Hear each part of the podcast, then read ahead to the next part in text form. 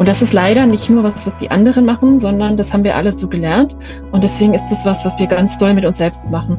Und dann kommen solche Sätze raus wie, jemand mit Autismus kann keine gute Hundehalterin sein oder jemand, der depressive Phasen hat, kann keine gute Hundehalterin sein. Ich habe ja eine große Kundengruppe, die eben neuro divergent oder auch psychisch krank oder beides sind. Ähm, und wenn ich die vergleiche mit den psychisch gesunden Menschen, die ich als Kundin habe, würde ich in jedem Fall sagen, den Hunden geht's besser. Also den von den psychisch Kranken und Neurodivergenten. Mhm.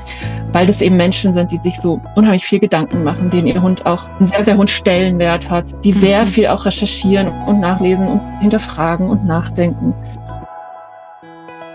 Hallo und herzlich willkommen zu einer neuen Folge von Dog and Talk auf eine Gassi-Runde mit Dr. Janie Mai, dein Podcast für bedürfnisorientiertes Zusammenleben mit Hund. Schön, dass du wieder eingeschaltet hast. Ich freue mich. Diese Woche habe ich eine wunderbare Gästin bei mir und zwar ist es Miriam, die Hundephilosophin.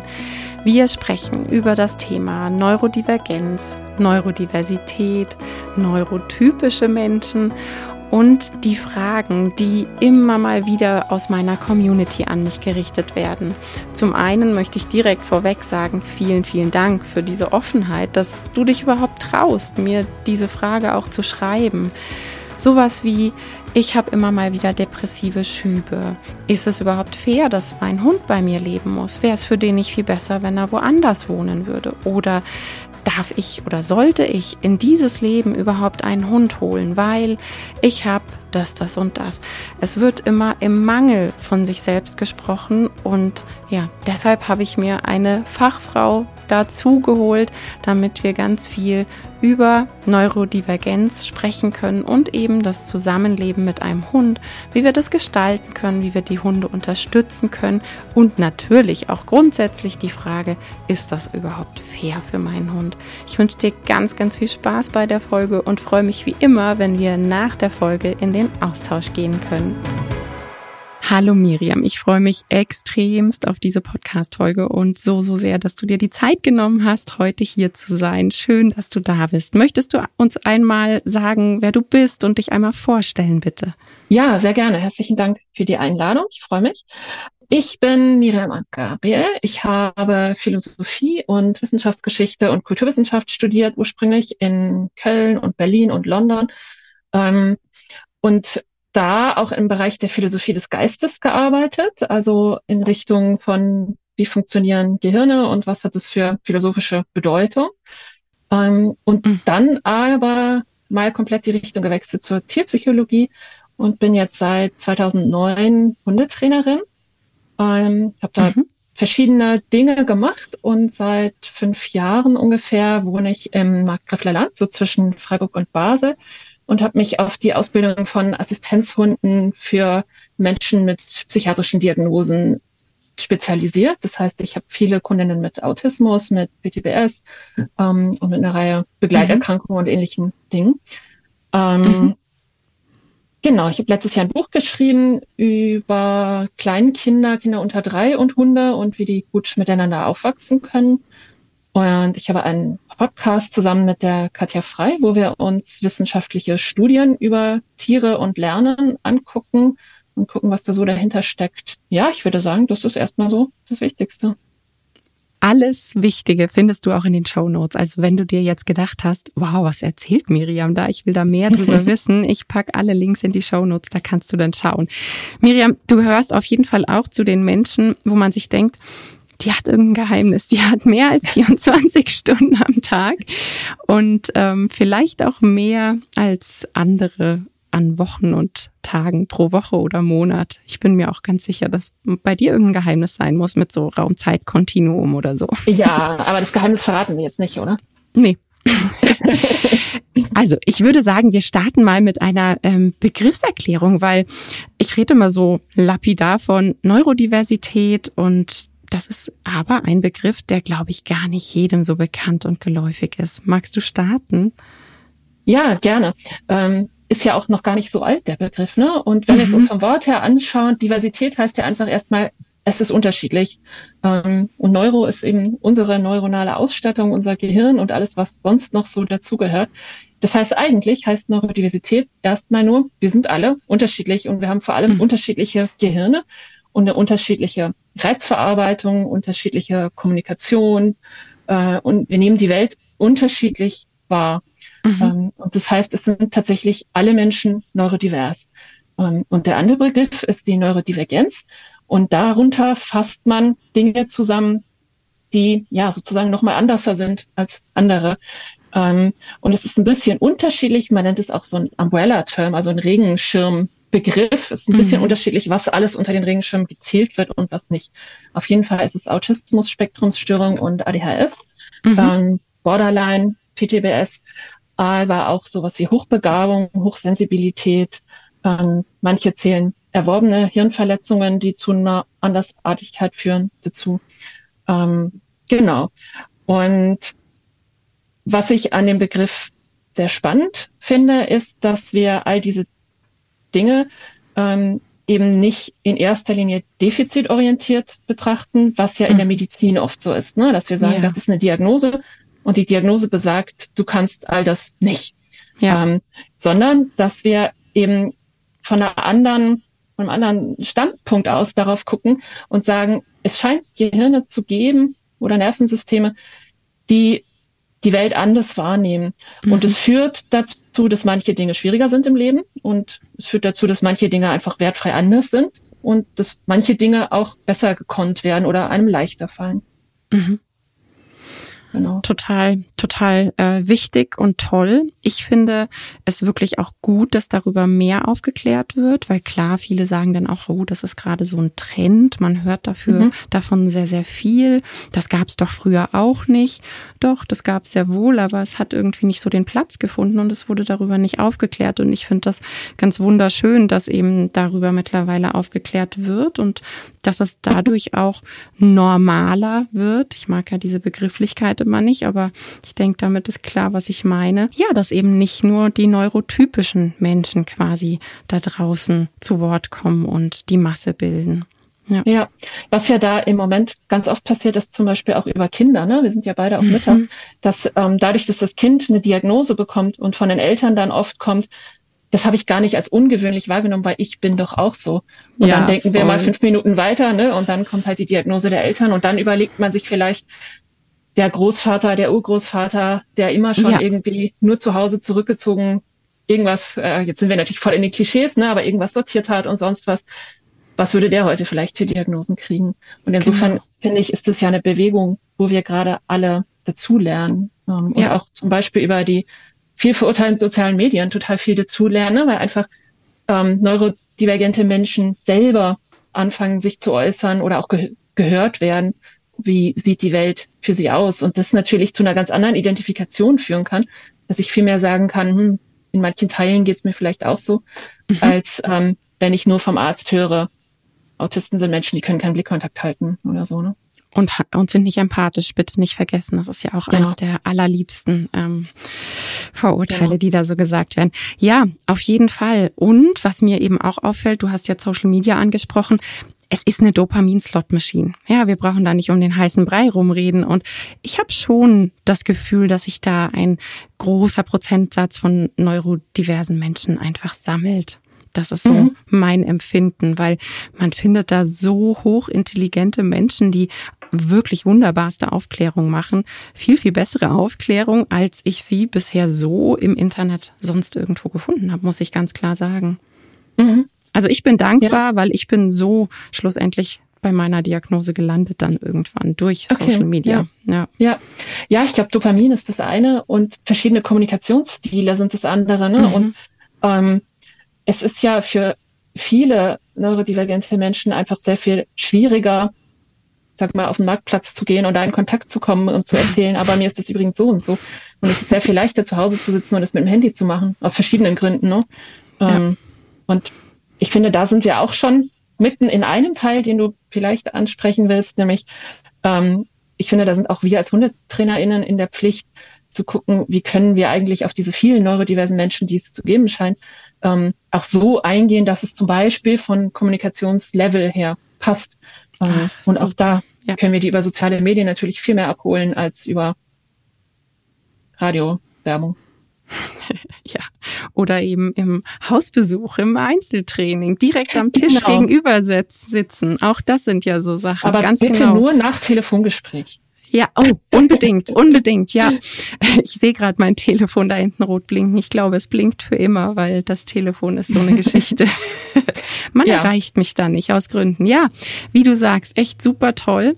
Ähm, eine absolute Steilvorlage, eben Hundetraining. Wie sieht da die Kommunikation aus? Wie ist das mit den Menschen? Und das ist aber eine reine Empfindung von mir, also hat jetzt nichts mit wissenschaftlicher Auszählung zu tun, dass sehr viele neurodiverse Menschen Hunde haben und eben super tief auch in dieses positiv bedürfnisorientierte Training, in dieses ich möchte alles richtig machen, ich möchte meinen Hund bis ins letzte Fitzel kennenlernen, wie er denkt, wie er fühlt. Da habe ich auch das Gefühl, dass, dass der Anteil wieder sehr, sehr hoch ist. Das mag aber auch sein, dass ich die Menschen einfach anziehe. Ähm, mhm. Was natürlich so ist, wenn man sich auf Social Media zeigt, bekommt man ja entsprechend die Menschen. Mhm, was ja auch schön ist, ne? Und hilfreich für ja. beide Seiten, finde ich. Ja, ob das statistisch so ist, weiß ich nicht. Ähm, Gibt es meines Wissens auch noch keine nee, Untersuchungen zu. Es würde natürlich irgendwie Sinn machen, weil man weiß, dass zum Beispiel im Autismus-Spektrum-Störung viele Menschen eine intensive Verbindung zu Tieren spüren. Ne? Insofern würde mhm. das für mich schon auch passen. Mhm. Du, ich bekomme immer wieder aus der Community so eine Frage wie, ja, ich bin neurodivers, ich habe ähm, eine psychische Erkrankung vielleicht, ich habe ganz massive Ups and Downs und und ja, wie ist das für meinen Hund? Wäre es für den vielleicht nicht sogar besser, den woanders hinzubringen, ihn ein besseres Zuhause zu suchen, Menschen, die vielleicht psychisch konstant sind, die, die, ja, zerdenken das richtig, die haben schlechtes Gewissen, fühlen sich richtig schlecht. Wie ist da deine Meinung dazu? Ist es wirklich so, dass die Hunde ein besseres Zuhause hätten, wenn man sie abgeben würde? Ja, wie, wie denkst du darüber? Ich würde da gerne mal ein schickes Fremdwort einführen und ich denke, ich darf, weil ich glaube, du hast mich hier als Fremdwort-Nerd auch eingeladen. ähm, du darfst wäre alles hier. Internalisierte Ableismus. Ähm, mm. Ableismus heißt, ähm, dass man Menschen beurteilt oder auch verurteilt aufgrund von dem, was sie können, ja. körperlich und psychisch. Und das ist leider nicht nur was, was die anderen machen, sondern das haben wir alle so gelernt. Und deswegen ist es was, was wir ganz doll mit uns selbst machen. Und dann kommen solche Sätze raus wie, jemand mit Autismus kann keine gute Hundehalterin sein oder jemand, der depressive Phasen hat, kann keine gute Hundehalterin sein. Das ist ja so nicht richtig. Und ich rege mich da sehr immer drauf drüber auf, wenn ähm, auf Instagram zum Beispiel sowas gefragt wird wie, ne, kann jemand mit PTBS denn ein guter Hundehalter sein? Weil die Frage an sich ableistisch ist. Ähm, das ist, wenn man das mal vergleicht, das Gleiche, wie wenn ich sagen würde, kann ein Schwarzer ein guter Hundehalter sein? Kann jemand mit blonden Haaren ein guter Hundehalter sein? Ähm, kann eine Frau überhaupt Hunde halten? Ne? Hat man früher auch mal diskutiert. Oh ja, ähm, voll. Das ist im Prinzip das Gleiche. Das heißt, ich würde es überhaupt nicht von irgendeiner Diagnose abhängig machen, sondern ich würde mhm. sagen, Hunde brauchen bestimmte Rahmenbedingungen. Die sind ähm, je nach Hund auch unterschiedlich. Ähm, da kann man, glaube ich, auch bei dir gerade, ne, du hast doch irgendeinen Kurs, wo man auch lernen kann, wie man sich gut um einen Hund kümmert, so habe ich es verstanden. Ähm, also ein Hund, wenn wir mal was ganz Einfaches sagen, braucht sowas wie jemand, der ihm regelmäßig Essen hinstellt und der mit ihm rausgehen kann. Ähm, und wenn ich das grundsätzlich nicht kann, dann kann ich mich vermutlich nicht um einen Hund kümmern, egal ob ich eine mhm. Diagnose habe oder nicht. Genau. Ähm, wenn ich das manchmal nicht kann, ist schon wieder die Frage, habe ich jemanden, der mich unterstützen kann? Habe ich ein Netzwerk oder mhm. ähm, irgendeine Form von, von Hilfe? Ähm, und da ist ja auch, finde ich, unsere Gesellschaft sehr gefragt zu gucken, ähm, wie können wir auch neurodiverse Menschen unterstützen. Das sind ja, die sind ja nicht ein Totalausfall, die nichts können, ne? sondern die können an ganz bestimmten Punkten Sachen schlechter oder weniger oder besser als andere. Ähm, und das heißt, wenn ich weiß, ich habe Phasen, wo ich nicht rausgehen kann, ähm, schaffe ich es dann mit Hund doch oder habe ich jemanden, der es übernehmen kann, der mich unterstützen kann? Und mhm. wenn bei dieser ehrlichen Selbstbefragung sehr, sehr gerne, natürlich auch mit Unterstützung einer Trainerin schon, ähm, genau. rauskommt, ich kann es nicht, ne? ich kann ein Jahr lang nicht rausgehen oder ich kann den ganzen Winter nicht rausgehen ja. oder so, dann ja. würde ich sagen, ja, klar, geht nicht. Ähm, das sind aber in der Regel auch nicht die Leute, die schon einen Hund haben und die diese mhm. Fragen schon stellen, ne? die schon mit diesen Fragen zu uns kommen. es gibt ähm, in der Elternschaft, habe ich mal so ein Meme gesehen, ähm, wenn du dich fragst, ob du eigentlich eine gute Mutter bist, beweist es schon, dass du eine bist. Ja. Das ist auch ein bisschen überspitzt, ne? Um, ja, klar, das ist kurz aber, gedacht, aber. Genau, ja. genau. Gerade die Leute, die zu einer Hundetrainerin gehen und sagen, boah, ich weiß nicht, ob ich eine gute Mama für meinen Hund bin, sind in der Regel, glaube ich, die, die sehr, sehr gute HundehalterInnen sind. Und ähm, ich habe ja eine große Kundengruppe, die eben neurodivergent oder auch psychisch krank oder beides sind. Ähm, und wenn ich die vergleiche mit den psychisch gesunden Menschen, die ich als Kundinnen habe, würde ich in jedem Fall sagen, den Hunden geht's besser. Also den von den mhm. psychisch Kranken und Neurodivergenten. Weil das eben Menschen sind, die sich so unheimlich viel Gedanken machen, denen ihr Hund auch mhm. einen sehr, sehr hohen Stellenwert hat, ähm, die sehr viel auch recherchieren und nachlesen und hinterfragen und nachdenken. Ähm, und es gibt zum Beispiel auch eine ganz aktuelle Studie über PTBS-Assistenzhunde, die ähm, diese Hunde verglichen hat mit ähm, Hunden ohne Job sozusagen und mhm. mit Diabetes-Signalhunden. Und die hat gezeigt, dass die PTBS-Assistenzhunde den geringsten Stresslevel hatten. Wahnsinn. Ähm, wo vermutlich auch, ne, obwohl sie eben viel zu tun haben ähm, und auf ihre Menschen aufpassen und bestimmte Aufgaben erfüllen, ähm, ist die Vermutung der Studie, konnte sie jetzt nicht genau zeigen, aber dass eben aufgrund dieser sehr engen und besonderen Bindung und Zuwendung und ja. ähm, Bedeutung des Hundes für den Menschen einfach das Stresslevel auch abgefedert wird. Wow.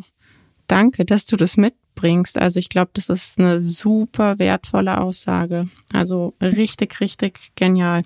Weil das genau das ist, was immer wieder ähm, ja eben kommt, so dieser sich selbst zerfleischen schon, ne? wo mhm. ich dann auch sage, bitte lass da jemanden objektiv draufschauen. Mach nicht mhm. du das selber, lass das nicht dein Gehirn übernehmen. Das ist meistens gemein zu uns.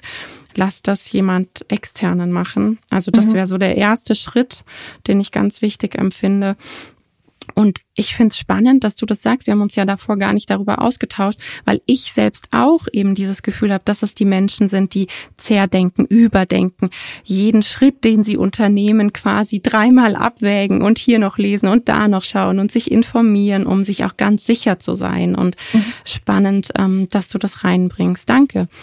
Ähm, weil gerade auch bei so einem Depressionsschub, da stelle ich mir halt vor, kommt es ja auch wieder drauf an, wie viel Tools hat der Hund. Und wenn ich mir dann mhm. anschaue, so bedürfnisorientiert aufgewachsene Hunde, die sich trauen, die dürfen, ja, die auch sie selbst sein dürfen, die, die eine Schublade oder ich sage immer einen Werkzeugschrank an Strategien haben für Stressbewältigung, für Coping und Natürlich ist das für solche Hunde eigentlich, ja logisch, leichter als für einen Hund, der einen super eng gesteckten Handlungsrahmen hat, der quasi von klein auf gelernt hat, ich darf nicht alleine denken, ich darf keine Entscheidungen treffen, ohne dass ein oder sonst dahinter wartet. Ähm, mhm wäre es für mich auch nur wieder logisch zu sagen, dass es eben für die Gruppe dann leichter ist, damit zurechtzukommen, die eben mhm. positiv aufgewachsen ist quasi. Ja, genau. Und ich würde auch nochmal darauf hinweisen, dass es verschiedene Hundetypen da auch gibt, ne? Ja. also die mhm. von ihrer Sensibilität her erstmal unterschiedlich sind. Mhm. Ähm, und da ist es für die Assistenzhunde zum Beispiel so, dass wir ja gar nicht unbedingt die ganz furchtbar sensiblen wollen. Ähm, ne, man stellt ja. sich das immer so vor, der muss ja jeden Pups, hätte ich beinahe gesagt, mitkriegen mhm. von seinem Menschen. Mhm. Ähm, ja, aber es soll eben nicht ein Hund sein, für den deine Welt zusammenbricht, wenn der Mensch irgendwas hat. Ähm, und genau. ich finde, diese Hunde gibt es ja durchaus auch, ähm, für die eine Welt zusammenbricht. Ne? Ähm, und es gibt die Hunde, denen relativ egal ist, wie ihr Mensch gerade drauf ist. Und da gibt es wenig Studien, die das versuchen zu differenzieren. Ähm, hm. Es gibt eine, die hat ähm, sich mit Stressübertragung von Mensch auf Hund beschäftigt und dann eingeteilt zwischen so ähm, selbstständig Einzeljagdhunden mhm. ähm, und so sehr ursprünglichen Hunderassen ähm, und Hütehunden und so weiter. Ne? Und da findet man natürlich auch nochmal Unterschiede, wie sehr sind die erstmal beeinflussbar mhm. ähm, von, von einer Stimmung des Menschen. Ne? Ähm, und dann finde ich aber ist der nächste Schritt wieder, wir reden ja gern von sowas wie Stimmungsübertragung oder auch Ansteckung oder so, mhm. ne? Und es klingt ja. so nach, ähm, wenn es mir schlecht geht, geht es meinem Hund automatisch sofort auch ja. schlecht. Ja. Ähm, und das würde ich auch in Frage stellen. Ich glaube, dass sehr viele Hunde gelernt haben, wenn es meinem Menschen schlecht geht, hat das unangenehme Auswirkungen auf mich. Ganz weil dann wird genau. der irgendwie unangenehm. Ne? Und das ist mhm. ja was, was wir beeinflussen können. Ähm, und da kann es manchmal tatsächlich auch die hundefreundlichere Variante zu sein, zu sagen, mein Hund zieht jetzt mal drei Tage zu Opa, Oma, Schwester, Onkel, sonst was, weil ich hier depressiv im Bett liege. Es kann aber auch für den Hund völlig okay sein, mit mir depressiv im Bett zu liegen. Ne? Das finde ich ist wirklich extrem individuell. Ähm, und das andere ist die Stimmungsübertragung. Also wenn mein Hund mitkriegt und vielleicht sogar mitfühlt, dass es mir jetzt nicht gut geht, das ist ja auch erstmal was, was sein darf. Ähm, ja. Ne? Ich hatte mal eine Kundin, die hatte von der vorherigen Trainerin gelernt, immer wenn sie weinen muss, muss sie aus dem Raum gehen, weil der Hund darf nicht mitkriegen, dass der Mensch weint. Dann ist wieder ein bisschen, also man wundert sich manchmal, was andere ne, TrainerInnen so empfehlen. Ne? Ähm, aber in echt fand ich den Hund völlig irritiert, weil diese Frau ständig aus dem Raum gelaufen ja, ist. Klar. Auch irritiert, dann kam die immer verweint zurück. Ähm, und ich finde, da können wir den allermeisten unserer Hunde ja durchaus auch mal was zutrauen und sagen, klar ist das für die jetzt vielleicht doof, wenn ich hier heulen im Bett liege, ähm, aber das heißt ja nicht, dass mein Hund irgendwie kaputt geht. Der hat ja, wie du eben sagst, ne, der hat ja vielleicht auch gelernt, mit Emotionen umzugehen und Emotionen zu ertragen und hat vielleicht auch schon die Erfahrung gemacht, dass wir aus diesen Löchern auch wieder rauskommen und kann mich dann wiederum darin unterstützen und ich auch den Hund, ne, wenn ich mich dann aufraffen ja. kann und sehe, dem geht's jetzt auch nicht gut, vielleicht kann ich ja doch irgendwie drei Leckerchen in so einen Intelligenzstil stopfen oder so, ähm, dann geht es dem Hund besser und dann geht es mir vielleicht wieder besser, weil ich zuschauen kann. Ja, total. Ich glaube, da muss man einfach mal kurz in den Raum werfen, alle Gefühle sind okay, weil mhm. ähm, da steckt ja noch so ganz viel von dieser Klassifizierung. Die einen sind negativ, die anderen positiv und die negativen, oh Gott, oh Gott, oh Gott. Sofort stoppen, mhm. oh Gott. Ja, mhm. und wow, also das wusste ich echt noch nicht. Also das war mir noch nicht ähm, untergekommen. Bei Kindern weiß ich das, dass das gemacht wird, aber dass auch Hunde, ähm, die angeblich negativen Gefühle nicht abbekommen sollen, kannte ich noch nicht. Aber man lernt ja immer nicht aus. Wow. ähm, ja, hast du da einfach noch Strategien? Du hast jetzt so ein bisschen was aufgezählt, dass der Hund ein paar Tage hierhin zieht, dorthin zieht. Kommt ja auch noch drauf an, hat der Hund noch eine zweite Bezugsperson einfach direkt mhm. im Haushalt, ne?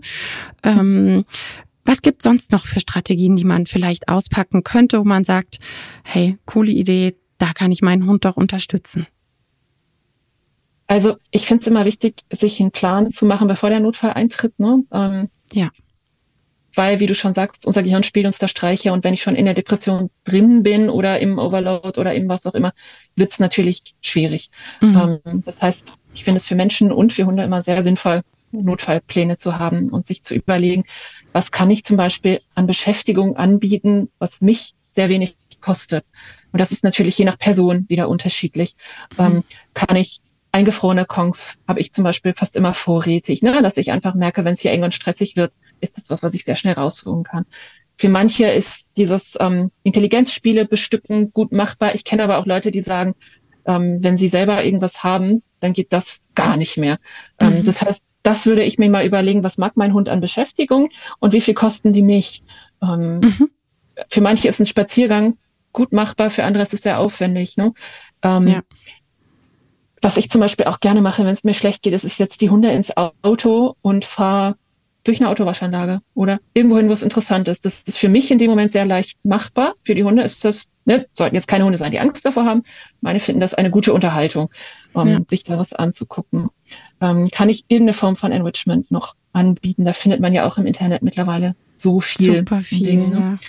Ja. Ähm, und dann im nächsten Schritt auch sich klar zu machen, und wenn ich das jetzt heute nicht kann, ist das kein Weltuntergang für meinen Hund. Und wenn ich es morgen immer noch nicht kann, auch nicht. Ähm, Hunde sind ja in aller Regel sehr flexible und auch sehr resiliente Persönlichkeiten, die durchaus mal ein, zwei, drei schlechte Tage abkönnen. Ähm, also da aus dieser Sorgenspirale vielleicht auch auszusteigen, finde ich ganz wichtig. Ja, super wichtig. Ich denke auch, wenn man sich einmal das Fundament anschaut, was ist da für ein fettes Fundament? Ja, wie sieht mhm. sonst mhm. unser Alltag aus? Das geht uns ja auch ganz ähnlich. Ja, wenn man einfach mhm. sagt, da ist wirklich Substanz da, dann fällt man einfach nicht so tief. Und wie du sagst, dann sind diese zwei, drei Tage kein Beinbruch und nicht gleich die Superkatastrophe. Mhm. Ich ähm, empfehle auch immer Auto, Kino und Popcorn. Ähm, mhm. Nicht unbedingt Waschanlage, aber wie du sagst, so je nachdem, wie der Hundetyp so ist. Gerüche können ja einfach interessant sein, dass man sich einfach ans Feld stell, stellt, ähm, Fenster runter oder in die Nähe der Hundewiese, was auch immer für den Hund eben anregend, aber nicht übererregend ist und ihm dabei Snacks reichen. So eine Enrichment-Tasche ähm, finden viele KundInnen von mir noch gut, dass man sich einen größeren Jutebeutel oder so zum Beispiel irgendwo an den Haken hängt, wo man sagt, da sind Dinge vorbereitet. da ist ein mhm. gefülltes Puzzle oder da sind äh, ja gefüllte Zeitungszerfledder-Sachen, die der Hund nehmen kann, was auch immer, ja, oder sei es einfach nur ein Kausnack, dass man da dann in die Tasche greift und eine eine Sache einfach rausholen kann, wo man safe weiß, das ist was, was auf der Hobbyliste meines Hundes steht und die Tasche hängt immer gefüllt da. Genau, ja, genau. Solche. Da fällt mir noch das Stichwort ein, man darf es sich leicht machen. Ne? Das ja, ist auch sowas, was ich von den Mamas voll. kenne und auf die Hunde total übertragen würde. Ja. Ich ja. muss nicht in dem Moment jetzt irgendwas total Kompliziertes auffahren. Und je mehr man in sowas wie einer Depression oder so schon dringend steckt, umso mehr hat man ja oft auch die Erwartungshaltung an sich selbst. Ich muss jetzt irgendwas total Tolles für den Hund machen und dann geht man auf Instagram und sieht, was die anderen angeblich alles schon Tolles heute gemacht haben. Ja. Ähm, und da auszusteigen und zu sagen, ich darf mir das leicht machen. Und wenn ich, ich hatte gerade das Bild vor Augen, wenn ich ihm diese verdammte Jute-Tasche einfach komplett hinstelle. Ja. Ich gehe so lange in die Ecke und weine. ne? dann, ja. Oder irgendwas anderes. Ähm, also zum einen, ich darf es mir leicht machen und zum anderen, ich darf Hilfe annehmen. Ist ja auch was, was ganz vielen Menschen ähm, mit psychischen Schwierigkeiten ganz schwer fällt. Mhm. Ähm, und da gibt es zum Beispiel eine schöne Studie, die ich mir da immer in Erinnerung rufe, ähm, wie gut es Menschen tut, anderen zu helfen. Und dass das mhm. eigentlich das Beste ist, was ich für eine Beziehung machen kann, dass ich dem anderen eine Möglichkeit gebe, mir zu helfen. Ja. Ähm, und wir wissen es ja auch eigentlich selber, ne? Also wenn uns jemand sagen würde, mir geht's nicht gut, kannst du mal mit meinem Hund XY machen. Ähm, und das am besten natürlich auch schon, bevor die ganze Hütte brennt. Dass ja. ich einfach im Alltag merke, hier wird mir dieses und jenes zu viel und was könnte ich da für eine Unterstützung vielleicht noch annehmen. Mhm, mhm.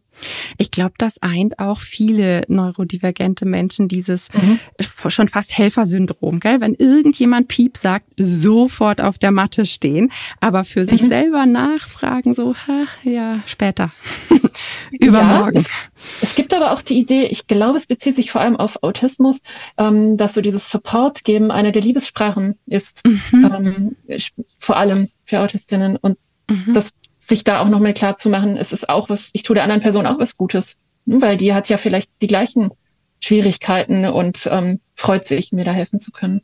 Ja, schön, schöne, schöne Gedanken. Inwiefern, also du hattest jetzt natürlich schon angesprochen, so dieses tiefgehende Denken, ähm, Dinge zerdenken. Inwiefern ist der Alltag anders als bei neurotypischen Menschen? Da jetzt wirklich so bezogen auf Hundemenschen? Ja, würde ich tatsächlich wieder sagen, das ist sehr individuell. Mhm. Ähm, das eh. Und das eh. ich würde gerne davon weg, Menschen über ihre Diagnose zu verstehen und zu sagen, ähm, du hast ADHS, also ist dein Alltag so und so. Vielleicht eher, ähm, was man, glaube ich, gut sich darüber austauschen kann, sind Tools, die Leuten helfen, ähm, die Leute mit einer bestimmten Neurodivergenz unterstützen können, ihren Alltag zu leben. Ähm, mhm. Das können zum Beispiel Rituale und Strukturen sein. Es kann sein, sich ganz viele Wecker zu stellen, ähm, sich mehr Pausen und Belohnungen und Dopamin einzuplanen ähm, und sich da auch gegenseitig Tipps und Tricks abzuschauen ähm, und sich auszutauschen mit Menschen, die vielleicht ähnliche Herausforderungen haben. Den Alltag von den neurodivergenten Menschen, den ich kenne, ist tatsächlich kaum zu vergleichen, ähm, weil manche können einfach sehr, sehr viel teilhaben und arbeiten und Dinge tun und andere können fast nichts, mhm. ähm, was oft auch mit ähm, begleitenden Diagnosen dann zu tun hat. Ne? Ja. Ähm, deswegen ja, finde ich schwierig zu beantworten. Also das, was, was ich so im Kopf hatte, ist, glaube ich, wirklich so dieses sich über alles extrem viele Gedanken machen, dass eben nicht einfach eine Handlung gemacht werden kann, ähm, im Sinne von, ich schnapp mir die Leckerli-Tasche und gehe Gassi, sondern mhm. es fängt oft schon damit an, welche Jacke ziehe ich an? Braucht der Hund einen Mantel? Braucht er einen Regenmantel? Wo gehen wir lang? Wo könnte es heute am stressigsten sein? Wie fühle ich mich? Ähm, fühle ich mich bereit für den Wald? Aber mein Hund ist ja jagdlich ambitioniert, da wird er viele ähm, Hilfe brauchen von mir. Ah, gehe ich lieber ans Feld? Aber da ist der Wind so kalt. Ja, also dass man da oft so in so einen massiven Gedankenstrudel kommt und dass alleine dieses rausgehen, also das ist so, wenn ich mich mit meiner Community austausche, ist das oft so das was, was bei mir so aufkommt, wo ich immer so ein bisschen schmunzeln muss, wo ich denke, ja, genauso geht's mir eben auch. Ich finde mich dann in vielen Dingen wieder, die so angesprochen werden von meiner Community.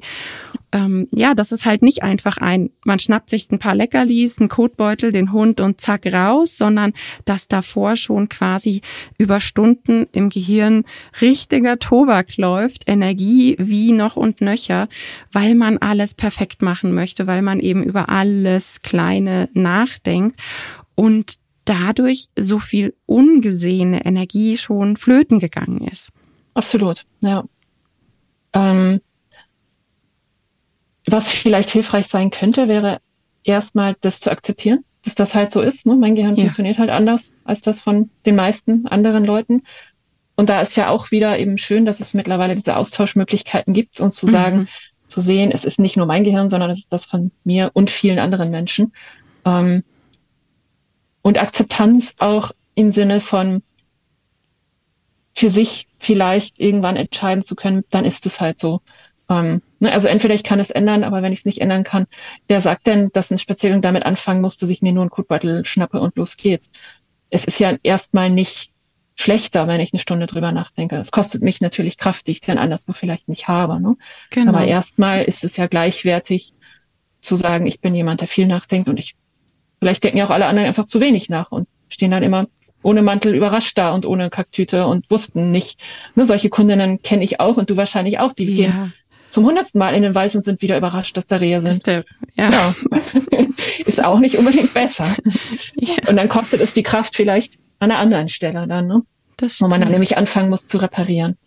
Ähm, und was ich an deinem Ansatz auch immer sehr schätze, ist der Humor. Und das hilft ja auch vielen schon. Ne? Ähm, irgendwann vielleicht auch dahin zu kommen, nach dem Schmerz und der Traurigkeit, die ja auch da sind und auch da sein dürfen, ja. ne? aber irgendwann dahin zu kommen, mit so einem Schmunzeln sich selbst vielleicht ab und zu zu betrachten und zu sagen, ach guck, da sitze ich wieder eine Stunde und überlegt mir alles. genau. Ja, da habe ich ja vor ein paar Wochen ein Reel drüber gemacht, mhm. so zum Spaß, ähm, wie neurotypische Menschen Gassi gehen und ähm, wie es bei mir aussieht mit hundertmal nach Hause laufen wieder mhm. und noch was holen und noch was verändern, noch mal eine andere Jacke und das noch vergessen und das noch verändern. Ähm, mhm ja, ich, ich denke, es ist einfach wichtig, dass man so ab und zu mal diese Gedanken mit reinbringt, weil es eben diese Energie oder dieser Energieverbrauch so ungesehen ist, so, so, ja, für niemanden sichtbar, was da für ein Tobak im Hirn herrscht und wie lange schon und, und, aber ich glaube, da eint sich dann eben auch wieder dieses, es sind dann oftmals die Hunde, die es vielleicht sogar auch besser haben, weil man sich so, so viele Gedanken macht. Ja. Genau, ohne Humor, würde ja ich sagen, geht's nie. Ja. Und es darf ja auch beides sein, ne? Ich kann das akzeptieren und ich kann es im nächsten Moment oder vielleicht auch gleichzeitig auch wieder sehr traurig finden oder ähm, sehr bedauern auch. Und das ist ja auch was, was gerade viele Spätdiagnostizierte eint, ähm, da auch so eine nachholende Trauer noch zu haben und zu sagen, eigentlich war es mein ganzes Leben lang schon ganz schön schwer und irgendwie war die Erklärung nicht da und es wurde nicht so gesehen. Mhm. Ähm, und gleichzeitig darf ich auch dann wieder über mich selber lachen und sagen, ja, guck, so bin ich halt. Ne? Und vielleicht waren Papa und Opa und Uropa eigentlich auch schon so und hatten halt nicht den Namen dafür. Genau, ja, mit Sicherheit. In meiner Familie hat es auch niemand, nur ich. Mhm. Sehr verdächtig. ja, total. Also was, was ich ähm, so ein bisschen transportieren wollte, ist, dass sich Spaziergänge oder alles, was so auch mit dem Hund stattfindet, nicht immer so locker flockig anfühlen muss. Ne, du hast eh schon gesagt, man geht dann auf Insta und sieht dann, was die Leute heute schon alles so Tolles gemacht haben mit, äh, mit den Hunden. Und man fühlt sich dann einfach, als wäre man eben nicht so gut wie die anderen. Und dann noch das romantisierte Bild, wenn man spazieren geht mit dem Hund, ist das immer richtig toll. Es ist einfach eine Erfüllung und das ist faktisch so nicht. Jeder, der einen Hund hat, der reaktiv ist, der schlimme Erfahrungen hat oder gar keine, der noch lernen muss, in der menschlichen Welt zurechtzukommen, die kennen das auch, dass es super anstrengend sein kann, rauszugehen. Mhm. Und so kann es eben auch super anstrengend sein an manchen Tagen, wo man sagt, das ist, liegt nicht an meinem Hund, sondern es ist einfach in mir, das ist mein Kopf und der Tag fühlt sich so anstrengend an. Und auch das Gassi gehen ist nicht eine Freizeit und eine Bereicherung, sondern es ist on top ein, ein, boah, es kostet mich heute Kraft und ähm, das muss ich investieren oder ich tue es für meinen Hund. Und da wären wir dann wieder bei den Strategien und dem, man darf sich's leicht machen und man darf mhm. auch nach Hilfe fragen. Mhm. Und ich glaube, ein Punkt, der da noch mit reinspielt, ist ja auch die Art, wie wir, sag ich mal, ähm, mit unseren Hunden umgehen. Ähm, und ich glaube schon, dass ein Spaziergang mit einem Hund, der einfach von Welpenalter an völlig unterdrückt ist und komplett in dieser erlernten Hilflosigkeit drin ist, ne, und die sehen wir ja, glaube ich, alle jeden Tag auf der Straße. Ich glaube schon, dass so ein Spaziergang auf eine Art weniger anstrengend ist. Ähm, der latscht halt neben dir her an seiner kurzen Leine, erwartet ja. keine Leckerli und tut auch sonst nicht viel. Ich glaube, der ist auch sehr viel weniger bereichernd, der Spaziergang, aber der ist schon auch erstmal weniger anstrengend. Stimmt. Und das wollen wir ja mit unseren und für unsere Hunde und auch für uns selbst wollen wir das nicht. Ne? Genau. Ähm, und natürlich in dem Moment, wo ich mit einem anderen Lebewesen unterwegs bin, das eine eigene Wahrnehmung hat und eigene Bedürfnisse und auch Wünsche und Vorstellungen und dann will er mal hier oder will er mal dahin und dann muss ich überlegen, lasse ich ihn jetzt oder hat er jetzt eine Leine gezogen und was sagt denn die Trainerin dazu und so. Das ist natürlich mhm. schon, also unabhängig von meinem Nervensystem ist das anspruchsvoller und anstrengender, finde mhm. ich. Ähm, ja. Ich finde, es lohnt sich, es zahlt sich aus, aber ich finde, wir dürfen durchaus zugeben, dass es erstmal anstrengender ist. Ähm, und wenn dann eben hinzukommt, dass ich mit mir selbst und mit der Umwelt in bestimmten Schwierigkeiten lebe und mir vielleicht selber auch Dinge draußen zu viel werden und ich eigentlich mich auf dem Sofa wohler gefühlt hätte in dem Moment, ähm, dann summiert sich das ja. Ähm, und dann kommt dieses, ich will es perfekt machen und ich hinterfrage sehr viel. Ähm, noch on top dazu ist aber, finde ich, erstmal ja nicht unbedingt was, was es für den Hund schwieriger oder schlechter macht. Ja, das stimmt. Ich glaube, was jetzt ähm, für unsere ZuhörerInnen auch super interessant ist, wie sieht denn die Forschung zum Hund aus, wenn wir da über Neurodivergenz sprechen? Ja, ja ich meine, ähm, dieses Mein Hund hat ADHS, glaube ich, kennst du auch, gell? Dass äh, Leute kommen ja, mit einem ja. flummigen Hund und dann, der hat ADHS. Aber ja, mhm. wie sieht da die Forschung aus? Ja, ich finde es total schwierig. Also es ist ja so, dass sich in der Forschung in Bezug auf den Menschen alleine schon in den letzten paar Jahren, zehn Jahren oder so unheimlich viel getan hat, ne? gerade im Bereich Autismus-Spektrumstörung, ähm, wo wir auch im ICD-11, also in der Klassifikation, ähm, nochmal große Unterschiede zur vorherigen Klassifikation haben. Ähm, was wollen wir als Autismus oder als ADHS überhaupt beschreiben?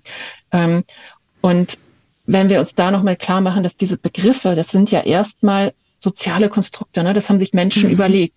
Ähm, also depressiv bist du, wenn du im letzten halben Jahr drei Symptome von folgenden fünf Symptomen an mehr als, leg mich nicht auf die Zahlen fest, ich glaube fünf von sieben Tagen oder so weiter ja, hattest. Ja. Ne? Ja. Und bei ADHS ist es ja ähnlich. Also ähm, es sind ja alles Diagnosen, die aufgrund von Beschreibungen und Symptomen versucht werden zu quantifizieren. Es ist nicht sowas wie ein gebrochenes Bein, wo ich mir die Röntgenaufnahme angucke und sage, der hat es und der hat es nicht. Es ja. gibt keine sogenannten Biomarker, dass ich ein Blutbild machen kann und sage, der ist Autist und der nicht. Mhm. Ähm, ich glaube, viele, viele WissenschaftlerInnen wünschen sich das und es sind auch immer wieder Überlegungen in die Richtung, ne, ob man es nicht doch irgendwas findet, mhm. ähm, was dann wirklich das, das Einheitliche ist. Ähm, weil gerade bei diesen äh, gerade bei ADHS und ASS haben wir ja auch eben dieses Spektrum, also dieses extreme Unterschiedlichkeit von ähm, Ausprägung und Ausprägung jetzt auch nicht nur linear im Sinne von der hat es leicht und der hat es schwer, sondern ähm, verschiedene Symptome und verschiedene Symptombereiche können unheimlich unterschiedlich ausgeprägt sein. Ähm, und ich glaube, dass in der öffentlichen Meinung, nenne ich es mal, da noch ein sehr veraltetes Bild von ADHS und Autismus vor allem, um es mal mhm. darauf zu beschränken ist. Und dass daher meistens dieses kommt, ah, mein Hund, ähm, bei ADHS ist es dann so der Zappelphilipp, ne? Mhm. diese motorische mhm. Unruhe, der muss ADHS haben. Ähm, und bei Autismus sind es oft so ein bisschen Absonderlichkeiten, finde ich. Ich hatte zum Beispiel mal eine, da konnte der Hund angeblich aus dem Napf nicht fressen, wenn der einen Meter weiter rechts stand. Und dann kamen halt auch wieder die Trainerinnen, die gesagt mhm. haben, der muss Autist sein. Das ist, mhm. ne, das, so stelle ich mir das vor aus Filmen, aus Romanen, aus was auch immer man da so im Kopf hat. Ja. Ähm, und das, da ist ja wieder eher so ein bisschen Detektivarbeit gefragt, also ein Hund, der sich gerne bewegt, nenne ich es mal. Ne? Ähm, das kann ja sehr viele verschiedene Gründe haben. Ähm, zum Beispiel das Alter, die Rasse, die Genetik, die Auslastung oder Nicht-Auslastung. Ähm, und ich sag mal so, ich finde es wahrscheinlich, dass es irgendwas Vergleichbares oder dass es Diversität auch in Hundegehirnen gibt, ähm, weil es sind einfach Säugetiere mit einem sehr ähnlichen Gehirn. Ne, warum sollte es das bei denen nicht auch geben? Ich finde es aber als Erklärung für Verhalten von Hunden sehr mit Vorsicht zu genießen, ähm, weil es meistens, glaube ich, einfachere oder auch bessere Erklärungen gibt. Und die letztliche Wahrheit, fürchte ich, können wir im Moment, solange wir eben keine Biomarker haben oder keine wirklich ähm, klare Entscheidungshilfe zu sagen, der hat's und der hat's nicht. Ähm, vielleicht kommen wir da über Dopaminrezeptoren, über irgendwas anderes mal irgendwann in die Richtung. Ne? Aber solange wir das nicht haben, ähm, fällt es WissenschaftlerInnen zumindest sehr schwer, das ähm, auf Tiere, auf Hunde anzuwenden. Wo es eher gemacht wird, ist so dieser Zwischenbereich, ne, so diese populärere ähm, Hundepsychologie-Bereich. Also ich weiß, dass Sophie Strottbeck mal was drüber geschrieben und geforscht, ähm, hat geforscht in, in Anführungszeichen so ein bisschen ne, geschrieben, nachgedacht, nennen wir es vielleicht hat. Ähm, es gibt eine aktuelle Neuerscheinung, kennst du wahrscheinlich auch über Depressionen und andere psychische Störungen beim Hund, die ich auch sehr mit Bauchschmerzen gelesen habe, ähm, weil wir wirklich, glaube ich, aufpassen müssen, da nicht einfach Stereotypen auf Hunde zu übertragen. Zu übertragen. Hm. Ja. Genauso wie ähm, das Paper über Autismus-Spektrum und Hunde, die eben nicht so sozial sind und eher mhm. abweisend anderen Hunden gegenüber mhm. sind. Da gab es ja. doch auch so diese Vermutung. Aber es ist genau das. Also ich gehe auch eher in diesen Bereich, was hätte man, von der Diagnose.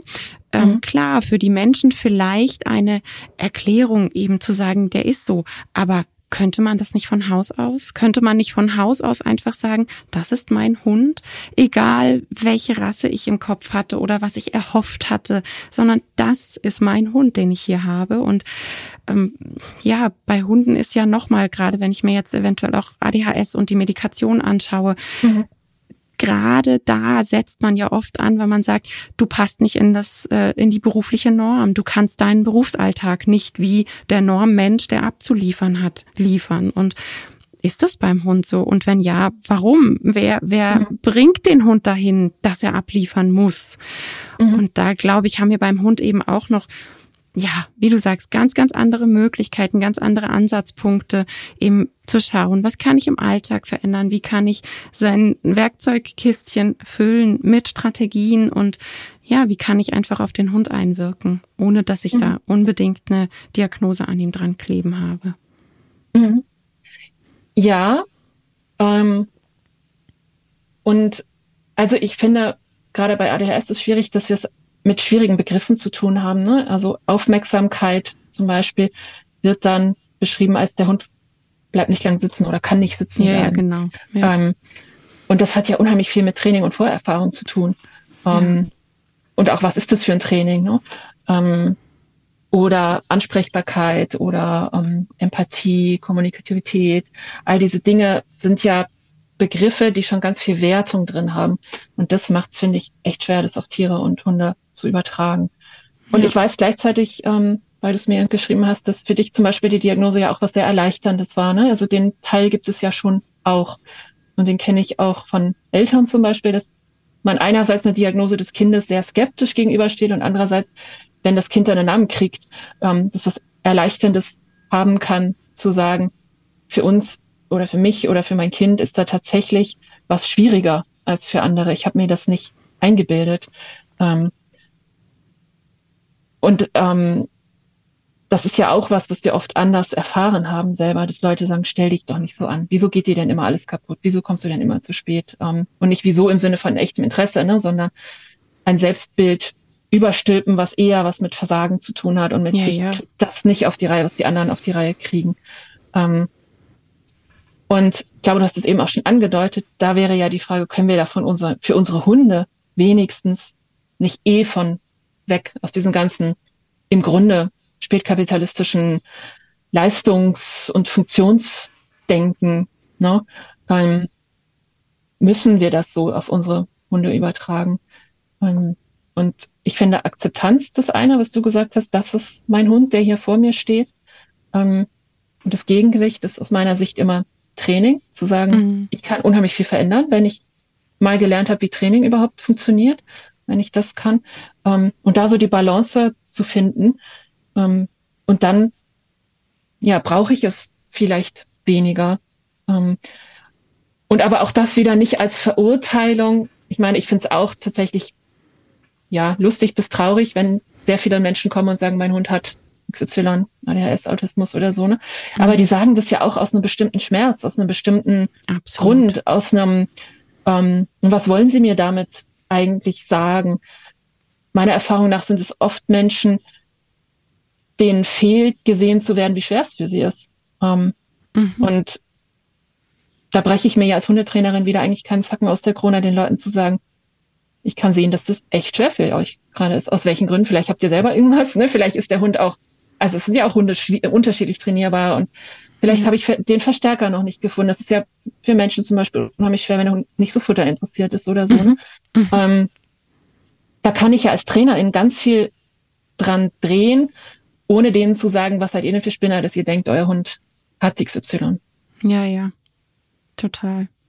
Aber ich, ich glaube schon, dass es ähm, wirklich so eine Frage ist, gell, die kann man sich, äh, die kann man hochphilosophisch in alle Richtungen drehen, weil es ja auch bei Menschen eben so ist, dass auch bei Kindern, da überlege ich dann auch immer, klar, die Diagnose hilft den Eltern, um zu sagen, ja, hey, für uns ist es anders, für uns ist es schwieriger, aber warum brauche ich das? Warum muss ich das? Ja, es hat dann wieder mhm. die Gesellschaft dahinter was zu tun und natürlich diese Angst, was wird aus meinem Kind später? Das muss ja auch mal ne, lebensfähig in dieser Gesellschaft sein, integriert sein und abliefern. Ja, Kapitalismus mhm. und alles drumrum. Das ist es.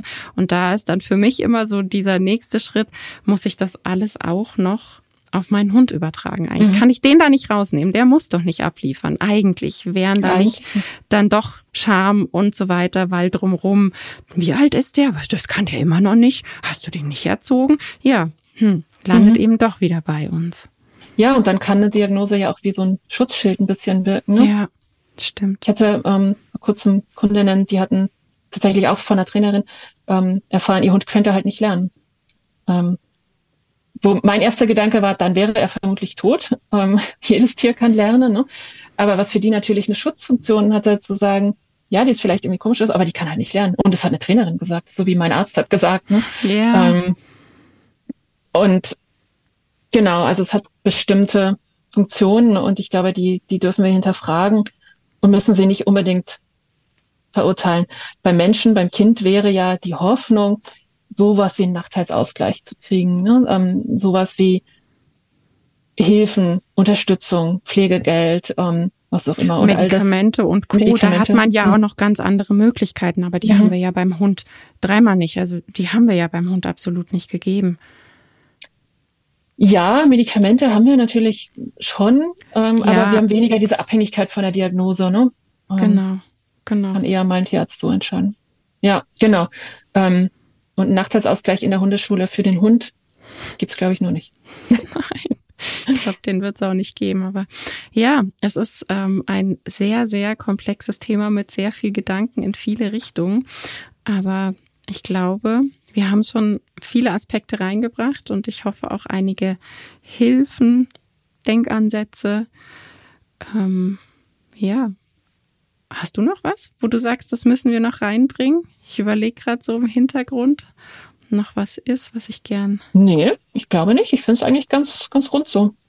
Ich kann nur aus meiner Warte noch als vielleicht Abschluss mitbringen, nach meiner Diagnose und der Medikation konnte ich wirklich, wirklich deutlich sagen, krass, was war dein Leben vorher anstrengend? Und mir selbst das erste Mal so richtig auf die Schulter klopfen, dass ich das bis dahin gewuppt habe, weil ich durch die Medikamente quasi so dieses Gefühl davon bekommen habe, wie das wohl so annähernd für neurotypische Menschen ist jeden Tag und wie krass das ist. Und ähm, von daher, ich werde immer auch wieder mal gefragt aus der Community, meinst du echt, ich bin schon so und so alt und sollte ich mich diagnostizieren lassen? Ich finde, das ist ein extrem individuelles, hochpersönliches Ding.